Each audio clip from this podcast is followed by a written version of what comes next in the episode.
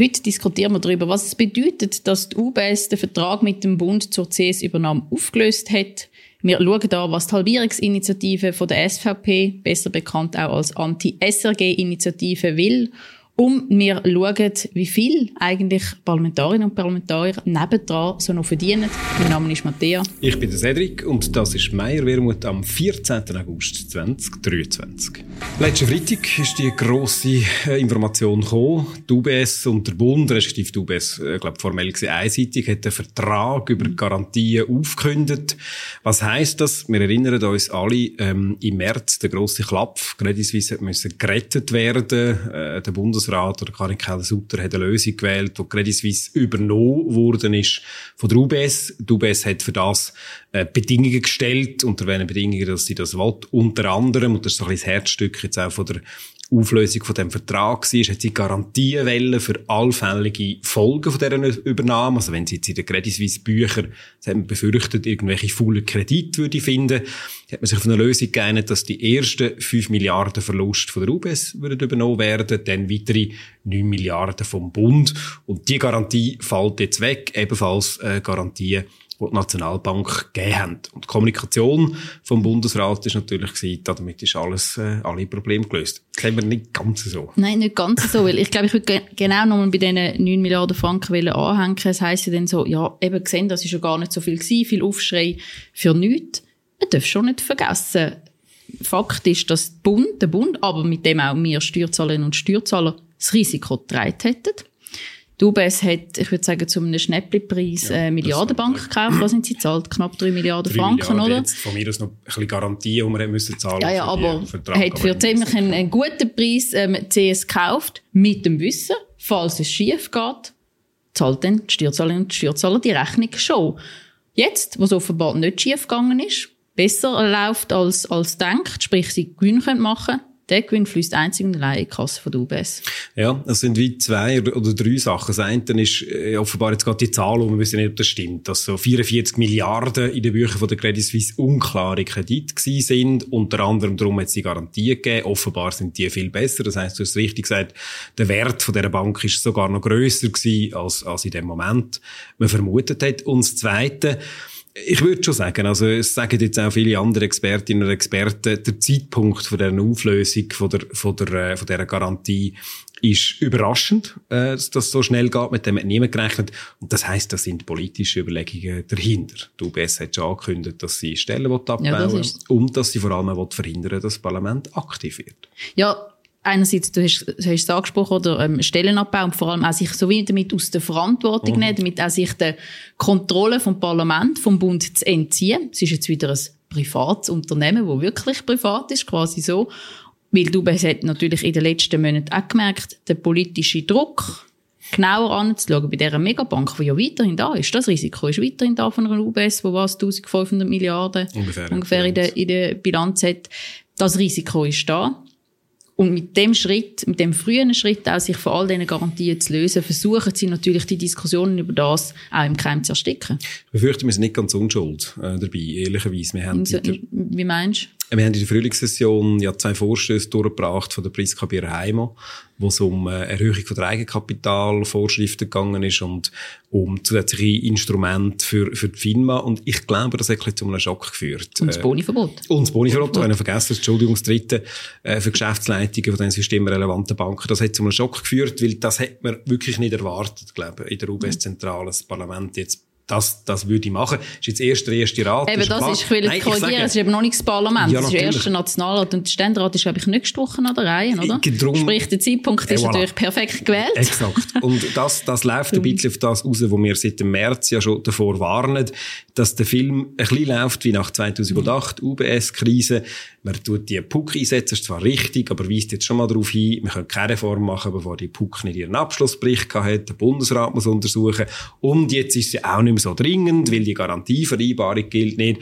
Also versuchen wir alles auf die lange Bank zu schieben. Was man dabei vergisst, und ich glaube, da müssen wir einhaken, ob jetzt die 9 Milliarden in einem Vertrag stehen oder nicht, du hast gesagt, das Risiko von der einzigen absoluten Megabank, wo mehr als ja, zweimal wahrscheinlich ungefähr jetzt äh, Bilanzsumme vom schweizerischen Bruttoinlandprodukt hat, wenn die hops geht und vom Signal wo die Schweiz gesetzt hat im März, dass wir jede Grossbank retten, egal was sie für baut, auf Deutsch gesagt, das Risiko ist mit keinem, ist zu keinem Mini-Prozent kleiner geworden. Ja. Und darum ärgert es mich auch so, dass immer von privaten Unternehmen ja, dreht war. Oder Karin Keller-Sutter ist ja schon im März angestanden und hat gesagt, wir haben da eine Lösung gefunden zwischen privaten Unternehmen, der CS und der UBS. Ich hatte gestern eine Diskussion mit dem SVP-National Gregor Rutz, der immer vom privaten Unternehmen UBS geredet hat faktisch ist, wir haben den Frühling gesehen, es ist nicht ein privates ja. Unternehmen, weil sie wissen, sie können enorme Risiken eingehen. Sie sind, die UBS ist 2008 gegangen, sie ist jetzt in den letzten Jahren. Sie können enorme Risiken eingehen, Missmanagement machen, im schlimmsten Fall zahlt der Bund. Wir müssen so Banken retten. Und ich finde es dann schon ein bisschen schwach, ehrlich gesagt. Ich habe dich gelost im Tagesgespräch mit dem Thierry Burkhardt. Nicht, nicht dich, nein, ja. aber wenn der Thierry Burkhardt ansteht und sagt, ja, Anstand kann man halt nicht regulieren. Und ich so, so denke, äh, doch, für das ist Politik genau da, dafür zu sorgen, dass Leute, die sich eben unanständig wollen, bereichern das halt nicht können, indem man eben keine Boni mehr auszahlt. Das hat ja auch Karin Sutter gemeint, äh, gesagt, genau der Satz. Und da, das ist ein recht schlauer politischer Schachzug, macht ja, nämlich zwei Sachen. Erstens, man nimmt sich aus der Verantwortung und zweitens, man individualisiert völlig mhm. die Verantwortung für die Krise. Oder schuld sind nur die Manager vorher quasi, die alles falsch gemacht haben, die sind jetzt nicht mehr da. Aber, dass man mit Regulierungen, Eigenkapitalvorschriften, Vorschriften, Boni etc. bestimmte Anreize setzt oder eben bestimmte Signale setzt, das nimmt man völlig raus. Und ich glaube, das darf uns nicht passieren. 08, und das ist kein Vorwurf, hat man sich auf Versprechungen im Parlament verlassen, dass man dann wird entsprechende Massnahmen ergreifen. Man hat es nicht gemacht oder völlig, ungenügend. Und das man wird man dafür müssen sorgen, dass das nicht passiert. Also was Kompetenzen von der FINMA angeht, was das Verbot zu den absurden Entschädigungen angeht und was Größe von der Bank angeht, muss das Parlament handeln. Und da werden wir das mal daran festhalten. Ja, aber ich befürchte schon, dass man jetzt sagt, ja, jetzt muss zuerst mal die Parlamentarische Untersuchungskommission ja, schaffen. Das dauert jetzt eineinhalb, zwei Jahre. Bis dann ist alles vergessen und es wird wieder nichts geschehen. Und dann kann dann wieder Karin Keller-Sutter und ähm, ihre FDP-Gespänli anstehen bei den nächsten Krisen und sagen, ja eben, Anstand äh, ist nicht, nicht okay, lässt sich nicht regulieren. Und vor allem, ja, da müsste man vielleicht etwas regeln. Das hat sie ja selber jetzt auch gesagt, oder was die Rückzahlpflicht quasi von diesen Bonis ähm, angeht man hätte das in der Vergangenheit schon können regeln Klar. Für jetzt so einen Fall, das hat nicht gegriffen, weil sie keine Regeln hinwählen.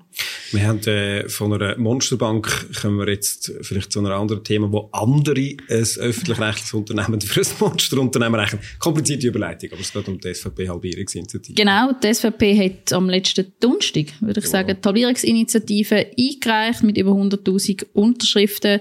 Vereinfacht gesehen ist es, ähm, Bilag, No-Bilag Nummer zwei. Mhm. Nachdem sie mit über 70 Prozent von ein paar Jahren abgelehnt worden ist, haben sie jetzt eine neue Initiative gemacht, die eigentlich äh, sehr etwas Ähnliches will, nämlich, dass Bilaggebühren respektive heisst Serafin-Gebühren neu ähm, nicht ganz halbiert werden, aber von 335 Franken auf 200 Franken reduziert werden pro Haushalt und Gewerbe gar keine Gebühren mehr muss, muss zahlen es ist klar, es hat System, die Angriff gegen ähm, die mediale Servicepublik am Schluss, wenn sie ja, die öffentlich-rechtlichen Fernsehanstalten zerstören, schwächen und damit auch Demokratie und Informationsfreiheit. Weil das SRG ist im Gegensatz zu privaten Medienhäusern verpflichtet, ausgewogen in der ganzen Schweiz, in allen Landessprachen und auch unabhängig zu berichten. Ja, es ist ja nicht so, dass wir mit der SRG immer nur, immer nicht auch Streit hätten. Das kann man nicht so sagen, vor allem mit dem Fernsehen. Ähm, aber ich glaube, das ist schon sehr, sehr, fundamental. Und es ist eben eine ganz absurde Spirale. Also wenn wir daran denken, 2018 sind die, damals noch Bilaggebühren übrigens noch 450 Franken mhm. gewesen. Jetzt hat man sie schon fast um, also Doris Leuth hat damals noch um 100 Franken gesenkt.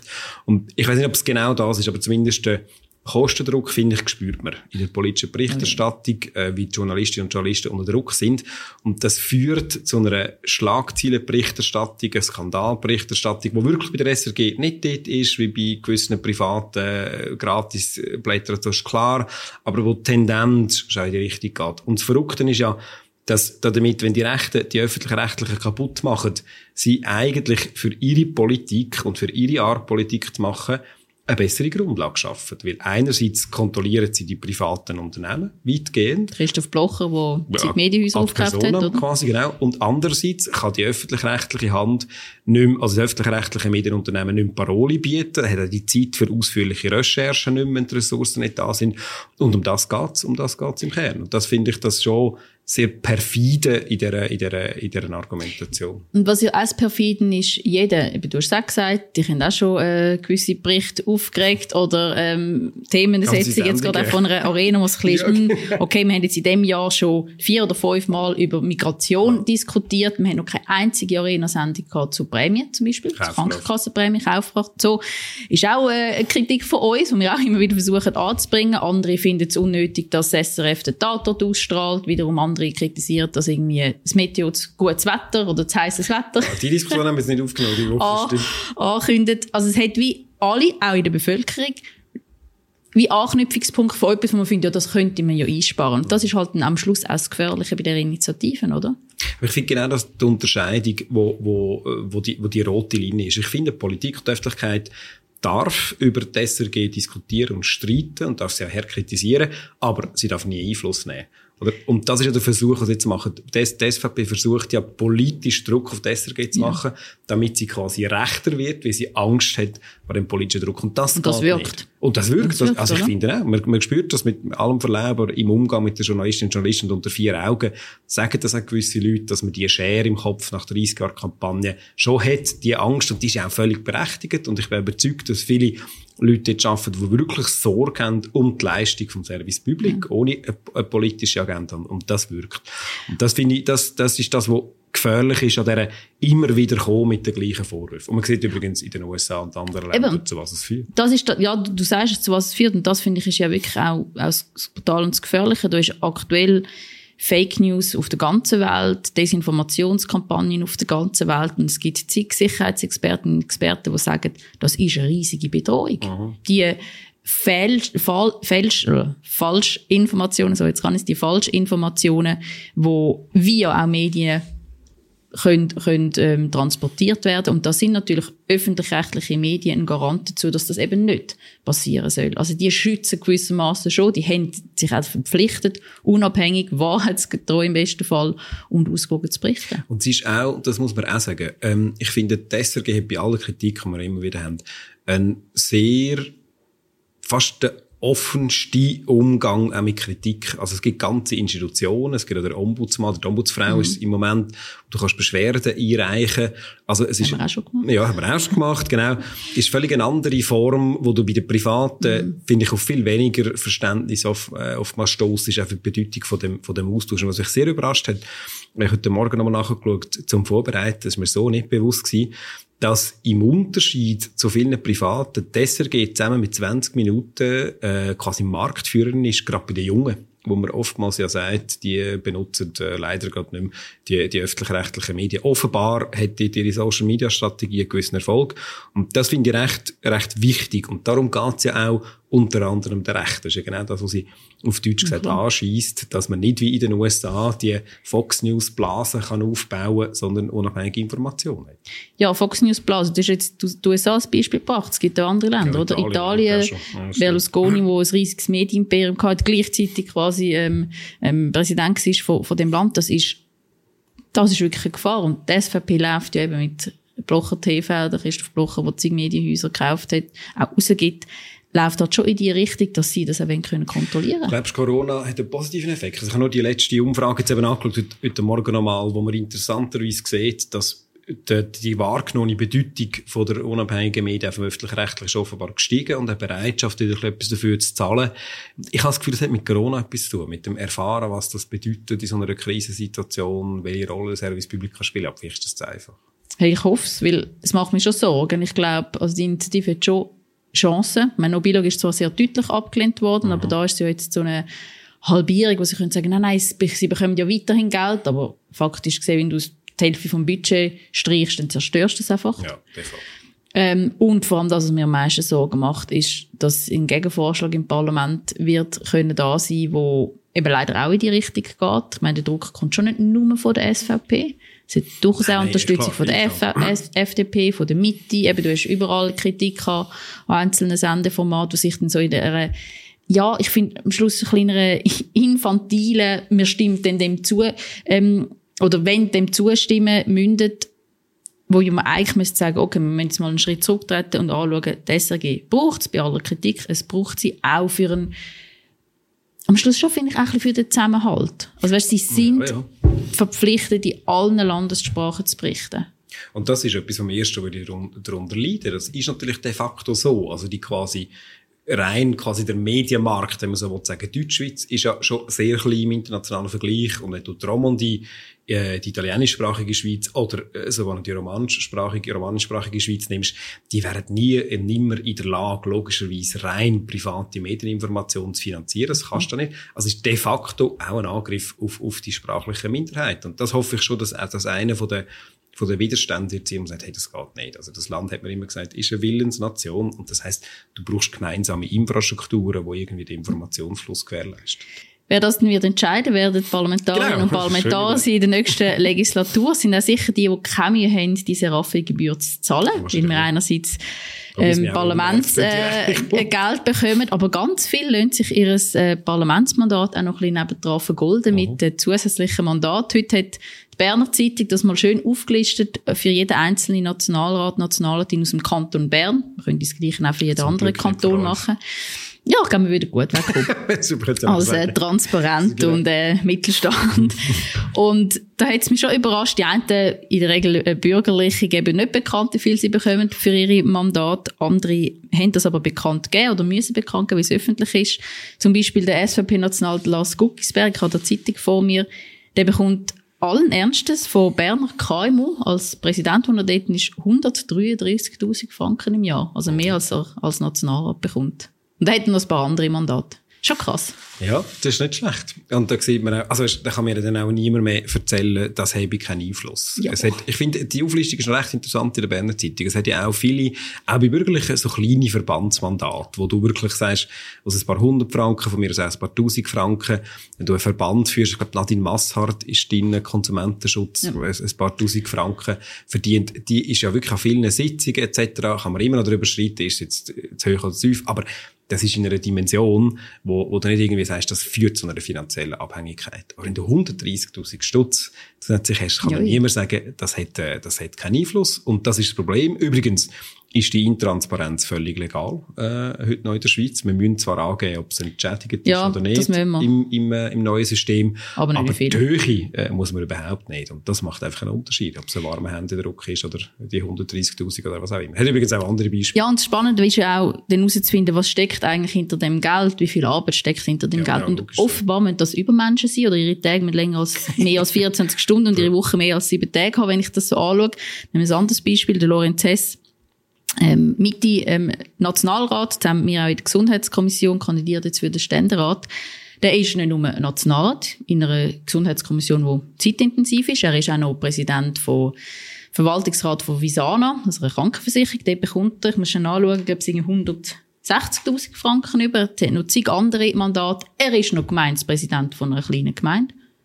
Äh, wie genau handelst du so etwas? Frage ich mich wirklich immer, immer wieder. Oder aber, steckt dann hinter all diesen Mandaten nicht allzu viel Arbeit, sondern vielleicht ein paar Sitzungen im Jahr, wo sich dann eben, sie sich vergolden lassen, respektive Garantie abgeben, dass sie sich dann für die Anliegen im Parlament einsetzen.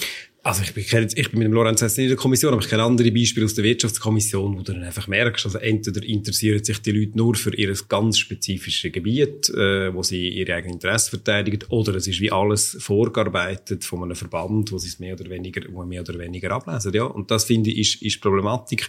Es ist ja in einer Demokratie legitim, äh, Banklobbyist oder Versicherungslobbyistin zu sein. Aber dass die Leute nicht wissen, in welcher Höhe, das ist ein Problem. Und ich finde schon auch, das heutige System, das wir haben, schafft dann wieder eine Ungleichheit, weil die Leute haben zum Beispiel dann auch grössere Möglichkeiten, wieder im Wahlkampf zu investieren, okay. für die Wiederwahl bei den Ständeratswahlen. Also da meine ich, haben wir, haben wir eine Aufgabe, das muss man transparenter machen und ich finde auch beschränken. Es kann nicht sein, dass äh, gewählte Volksvertreterinnen und Volksvertreter finanziell stärker abhängig sind von privaten Sponsoren, wenn du so willst, als von den Leuten, die sie gewählt haben. Und ich finde es spannend, was ja auch in dem Bericht aufkommt, ist, sie wird aufgeschlüsselt, welche Mandate die Politikerinnen und Politiker schon im, bevor sie gewählt worden sind, hatten.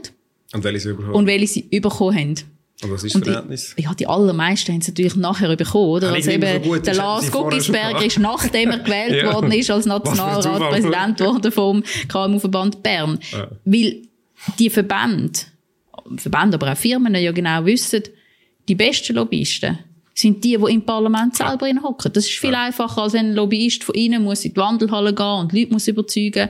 Dann kann ich die Kommissionssitzung. Ist, kann nicht die Kommissionssitzung, kriegen nicht alle Informationen gleich gut. Sie wissen genau, wir sind am einflussreichsten, wenn wir denen ein Chöppli verteilen. Und jetzt da im Wahlherbst wird das wieder, die einen werden wieder ihre Chöppli verlieren, weil sie nicht mehr antreten oder abgewählt werden.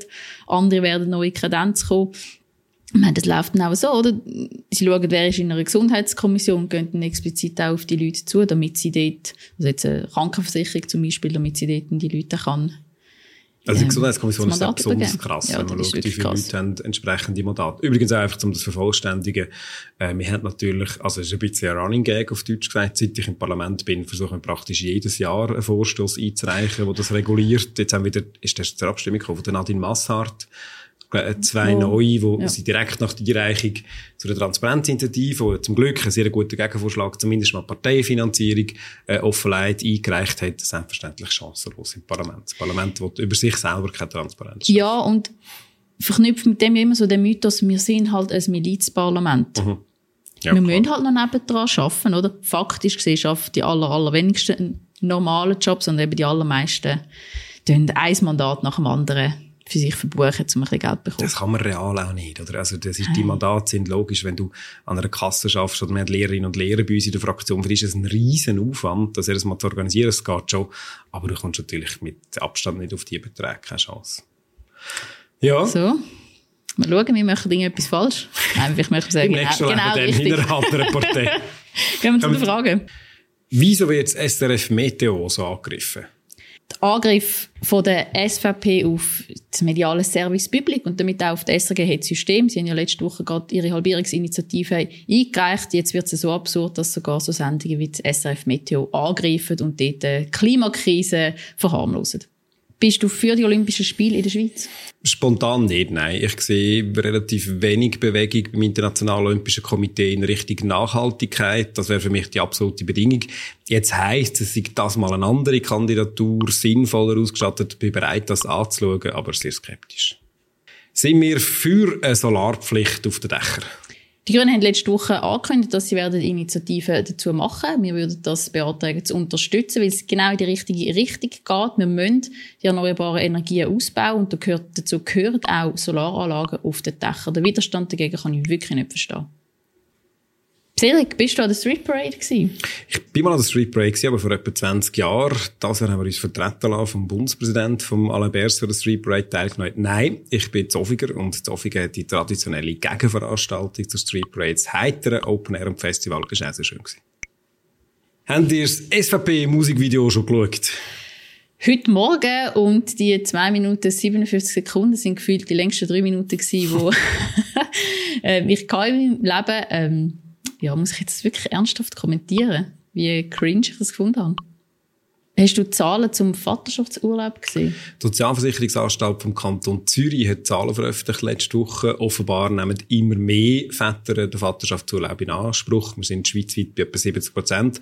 Das ist sehr eine erfreuliche Entwicklung. Das ist relativ schnell gegangen, zeigt, wie gross das Bedürfnis ist. So, das wär's schon wieder gewesen. Kommst du eigentlich langsam rein im Politalltag? Ich bin schon noch ein bisschen im Kämpfen mit der Motivation, muss ich sagen. Es hilft, alle Veranstaltungen, die sind und so, aber äh, man sehnt sich schon nach der Ferien zurück. Es war immer schon wieder zu kurz gewesen, selber. Ja, ja geht mir ähnlich. aber ihr helft dabei mit euren Fragen, dass wir wieder zurückkommen im Politalltag. Wenn ihr aber immer Fragen, Kommentare habt zu Meier Wermut, dann bitte Kommentarspalte oder das Mail an meierwermut.sbschweiz.ch. Spätestens ab dieser Woche geht in der ganzen Schweiz eigentlich der Wahlkampf los. Das Erste, was ihr machen könnt, ist den Podcast abonnieren, egal wo ihr hört oder zuschaut. Wir freuen uns, wenn ihr auch die nächsten paar Wochen dabei sind.